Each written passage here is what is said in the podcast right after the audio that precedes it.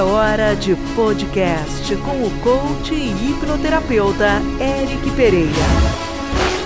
Abra a mente e vamos juntos mergulhar no que vem a seguir. Olá, aqui é o Eric e hoje é dia de podcast. Que bom! Adoro gravar podcasts. Bom, hoje eu vou contar uma história pessoal, uma, uma experiência muito pessoal que eu tenho certeza que se você ouvir até o final, você vai perceber como às vezes pequenas coisas que na hora nós não damos tanta importância pode nos levar até a morte. O cigarro quase me matou. Pode parecer um exagero para algumas pessoas, principalmente as que não conhecem a minha história. É, cigarro quase matou. Como assim o que aconteceu? Mas, senhoras e senhores, fiquem tranquilos que eu vou explicar isso. Tenho 44 anos, eu fumei desde os 15 anos de idade. Não vou trazer aqui os detalhes, mas coisa de adolescente, namoradinho fumava, resolvi fumar o primeiro cigarro. Parece que quase todos que eu conheço que começaram a fumar começaram a fumar influenciados ali por alguém e de repente aquilo nem soube muito bem, gosto horrível, a pessoa se engasgou, eu me lembro de me engasgar, mas depois foi um atrás do outro e fumei durante anos. Teve épocas que eu fumava uma carteira e meia de cigarro, ou seja, 30 cigarros, teve época de eu fumar um e teve épocas depois de eu fumar dois cigarros por dia e fumar uma carteira no final de semana, entre sábado e domingo porque como eu estava atendendo, eu acabava não fumando dentro das clínicas que eu trabalhava. Mas a questão é que eu fumei, e fumei por muitos anos, mas parei de fumar há mais ou menos uns sete anos. Mais ou menos sete anos, seis anos. Penso que seis, sete anos. Uh, e eu acreditava que aquilo era gostoso, principalmente depois da refeição, de manhã quando eu acordava. Os, os, momentos que eu mais gostava de fumar, quando eu acordava e após cada refeição. Mas gostava de fumar também bebendo com os amigos, numa roda de amigos e por aí vai. O grande fato é que em 2018 eu sofri um pneumotórax. Quem me acompanha sabe disso. É uma bolha no meu pulmão direito, vindo da Ilha da Madeira, da minha principal clínica. Desci do avião, comecei a passar mal em casa, cheguei no hospital e o médico disse: Você não pode voltar para casa, você tem que ser internado e vai ter que ser operado ainda hoje. Estabilizou aquela situação e eu fui operado no outro dia muito cedo. Ah, ignorei a ideia, achei que aquilo ia ser uma coisa rápida uh, sofri uma dor tremenda. O resumo disso é: depois eu voltei para casa, cinco dias depois tinha 23 bolhas no pulmão, voltei a ser internado de novo, cirurgia aí já com anestesia geral seis meses em casa com muita dificuldade, me recuperando, muita dor, senti muita, muita dor. Nunca senti tanta dor como eu senti naquele momento e descobri depois de fazer vários exames que eu tinha um enfisema pulmonar, que ainda tenho, vou morrer com ele, né? Vai ser a vida toda eu vou ter ele. E aí o médico, meu pneumologista, uh, o médico que me fez a cirurgia, o cirurgião, enfim, Passei depois por uma série de médicos e até hoje eu faço um acompanhamento, uh, hoje semestral. Descobri que eu tinha esse enfisema pulmonar, que meu pulmão estava bem comprometido. Depois tive que fazer fisioterapia e por aí vai. Onde eu quero chegar com essa história hoje? Infelizmente, se você que está me ouvindo fuma, redobra a sua atenção. Mas mesmo quem não é fumante é importante. Infelizmente, no nosso dia a dia, nós temos ações que nós não percebemos o quanto elas são prejudiciais. Às vezes é o tabaco, o cigarro, às vezes aquele copinho de cachaça ou de, sei lá, de uma bebida alcoólica. Eu bebo de vez em quando uma cerveja ou um vinho, mas tem pessoas que eu já conheci que bebem diariamente e bebem muito. E não percebe, são só duas, três taças de vinho mas a pessoa está fazendo isso ao longo de 10 anos. Compreende onde eu quero chegar aqui? Às vezes é o açúcar que eu tenho retirado cada vez mais da minha vida e às vezes é só duas colheres de açúcar. Eu lembro do meu filho, é, quando chegou aqui em Portugal, é, do meu lado tomando café e colocando cinco, sem exagero, cinco colheres de açúcar. Eu falei, João, que é isso? E ele é que eu gosto bem doce. Ele não fazia a menor ideia de como a, a, o açúcar vicia tanto quanto a cocaína. É viciante.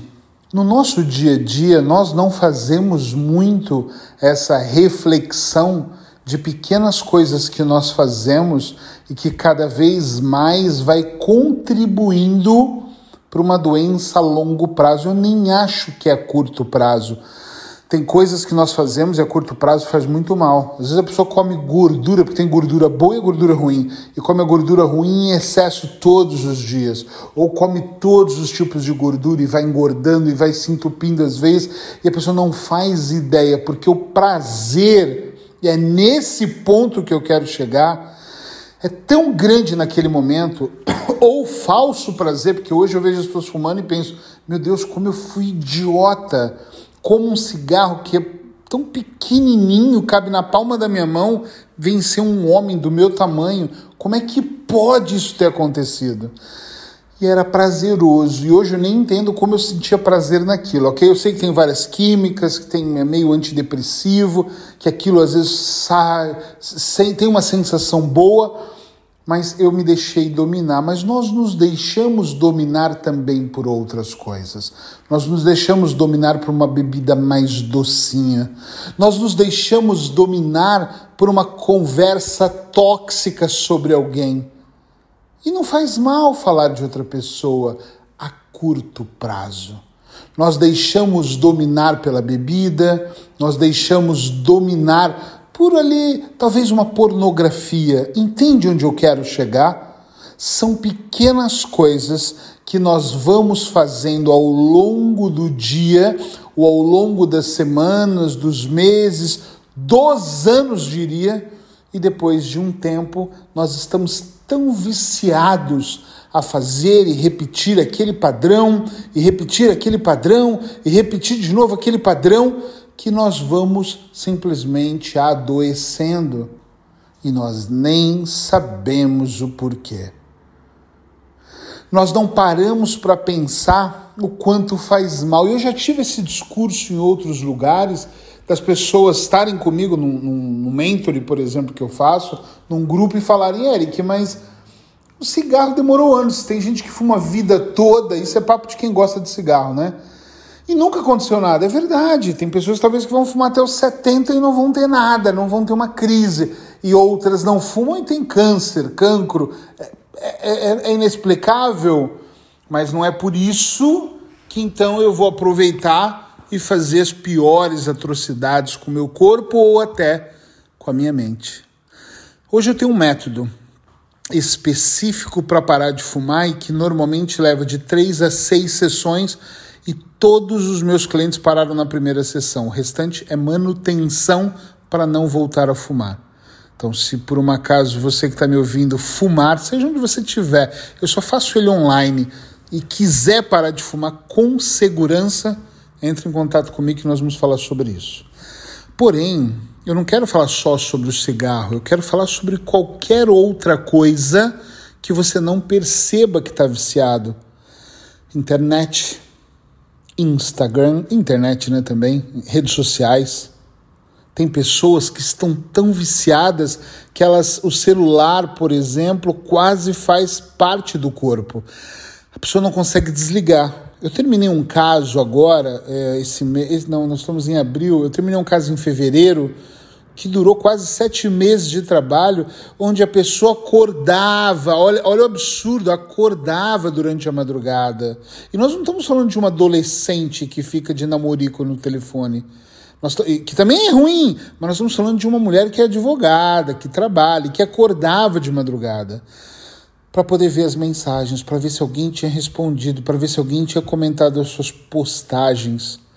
Olha a loucura a loucura de estar sempre online, sempre respondendo. Eu, eu, já disse isso em outros podcasts, eu tenho todas as minhas notificações desligadas. E às vezes acontece de um cliente falar: Olha, te mandei uma mensagem, tá bom, mas eu não posso responder. Eu atendo. Então, se eu estou em atendimento, por exemplo, agora eu estou gravando o podcast. E isso aqui está em modo avião. Estou gravando pelo celular. Se alguém me ligar, eu não tenho como saber. Se alguém mandar mensagem, eu não estou preocupado. Assim que eu terminar, eu vou responder. A... E se eu puder. Senão vai ser no próximo intervalo que eu tiver. E por que, que eu ajo dessa maneira? Porque eu sou melhor? Não! Porque eu quero fazer uma coisa de cada vez, é o que faz sentido. Senão, não faz nenhum sentido. É extremamente importante que a gente consiga perceber o que nós estamos fazendo com a nossa vida já me perguntaram, você fica muito online? Eu, eu, fico muito online porque eu atendo online, mas eu não fico o tempo todo no Facebook, eu nem vejo, quase não vejo. Não ver é uma mentira que eu vejo, mas é muito pouco que eu vejo a vida de outras pessoas. Às vezes eu passo pelo feed de notícias do Instagram, do Facebook, mas é muito pouco. Não, não tenho tempo para ver a vida das pessoas. Eu entro para fazer postagens ou preparo a postagem para minha equipe colocar, então às vezes nem lá eu tô. Às vezes saem várias postagens porque aquilo está programado. Porque às vezes eu tirei uma segunda-feira, escrevi todos os textos, eu gravei todos os podcasts. É incrível o como cada vez mais nós não percebemos essas pequenas ações que levam a gente a coisas horríveis. Imagina, eu fumei por anos, o que, que eu ganhei? Eu ganhei algumas limitações, porque, por exemplo, quando o Covid veio, eu, a primeira coisa que o meu médico falou é: cuidado, você tem um enfisema pulmonar. E eu pensei, meu Deus meu Deus, tem um problema pulmonar. Agora eu tenho que redobrar o cuidado porque eu estou num grupo de risco maior, se eu posso chamar assim. Tá entendendo isso? É extremamente importante, ou é de extrema importância, que a gente pense um pouco sobre tudo isso. Que a gente faça uma reflexão sobre essas pequenas coisas. Quando eu falo para as pessoas, às vezes não é só isso, às vezes é você ser tóxico com outra pessoa, às vezes é você desejar o mal e eu conheci gente que só deseja o mal, mas deseja tão bem, tão bem, tão bem, que a pessoa acaba se tornando o próprio mal. Eu estou aqui não é para transformar a sua vida, esquece isso. Eu estou aqui para trazer uma dica, para levar você a uma reflexão, para conduzi-lo a uma reflexão um pouco mais profunda, e aí você vai decidir se muda ou não. Tanta gente me ouve, eu recebo tantas mensagens, porque eu não sei, na verdade, se você fuma ou se você alimenta uma coisa tóxica. Ou se você é aquela pessoa que bebe um golinho todos os dias, mas por 20 anos. E tem gente que diz assim: Mas eu bebo há 20 anos nunca tive problema. Eu fumo aqui uma, um baseado, uma, uma ervazinha durante 20 anos e nunca tive problema. Mas também nunca foi ao médico fazer um exame. Eu como gordura o dia todo e nunca tive problema. Mas a qualquer momento você pode ter um infarto. Está na hora de nós tomarmos consciência, de nós nos cuidarmos mais, de nós prestarmos mais atenção. Eu vou finalizar esse podcast contando uma, uma coisa. Quando isso aconteceu comigo, eu fiquei, fui muito bem tratado por uma equipe excelente do Hospital da Luz e graças a Deus eu tinha tenho um bom convênio médico, mas eu me senti completamente perdido seminu deitado, dependendo de uma enfermeira ou de duas para me ajudar a levantar para ir no banheiro, uma dor que eu nunca tive, sozinho. Minha esposa estava junto comigo, ela estava no Brasil, pegou o primeiro avião e correu para Portugal, mas mesmo ela não estava o tempo todo. Me sentindo super mal, impossibilitado, e teve momentos que as minhas lágrimas escorreram ali, sabe, quietinho e só vinha uma coisa na minha cabeça, uma única coisa na minha cabeça: caramba,